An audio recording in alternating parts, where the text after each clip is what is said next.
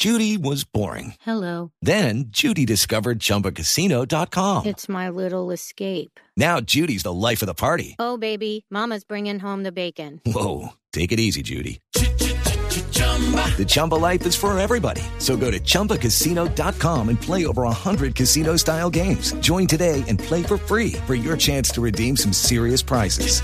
chumba ChumbaCasino.com. No purchase necessary. Void where prohibited by law. 18 plus terms and conditions apply. See website for details.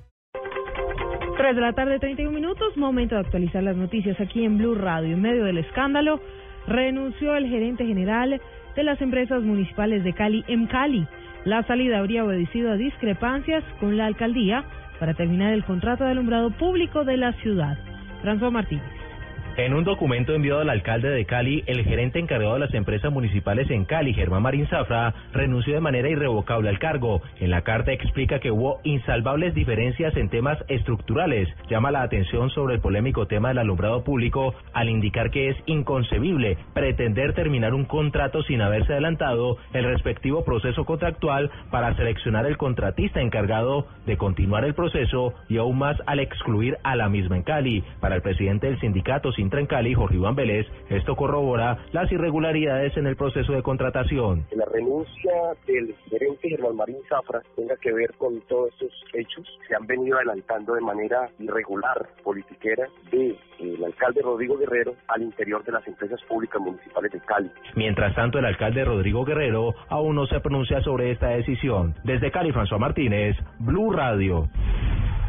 Más noticias a esta hora en Blue Radio a las 3 de la tarde, 32 minutos. El vicepresidente Germán Vargas Lleras calificó de insólito y como una provocación a Colombia el decreto expedido por el gobierno Maduro para la delimitación unilateral de una franja de la frontera marítima en la zona de La Guajira.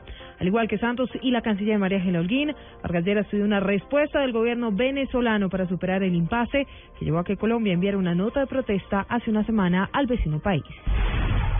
El Consejo de Estado ratificó la suspensión eh, del plan de ordenamiento territorial del alcalde de Bogotá, Gustavo Petro. Así fue resuelto un recurso de nulidad que buscaba revivir la ejecución del POT. De acuerdo con el alto tribunal, la decisión pasa a manos de un juez administrativo. Recordemos que el POT fue demandado porque no fue expedido por el Consejo de Bogotá, sino a través de decreto. El vicefiscal Jorge Fernando Perdomo se reunió con el nuevo ministro de Defensa Luis Carlos Villegas, con quien habló sobre la situación en entrevista hecha a cuatro generales del ejército por su presunta responsabilidad en los llamados falsos positivos. También hablaron de la masiva imputación de cargos a guerrilleros de las FARC por violación a los derechos humanos.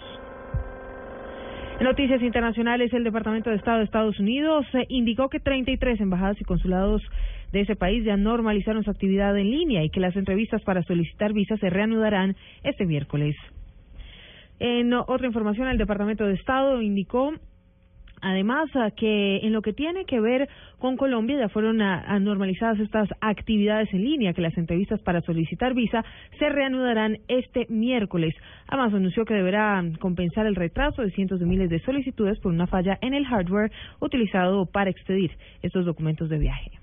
Son las 3 ah, de la tarde, 34 minutos, 3.34, y las 1.424 ah, cárceles que hay en Brasil, que tienen capacidad para 376.669 personas, albergan 607.730 presos, según informó el Ministerio de Justicia. Pues un informe difundido por ese despacho ratifica que se trata de la cuarta mayor población carcelaria del mundo, por detrás de Estados Unidos, China y Rusia, aunque reconoce al contrario de lo que se ha registrado en los casos de esos tres países, en Brasil el número de presos aumenta sin pausa desde el año 2000. Muy bien, esta y otras noticias en blueradio.com. Continúen con Blog Deportivo.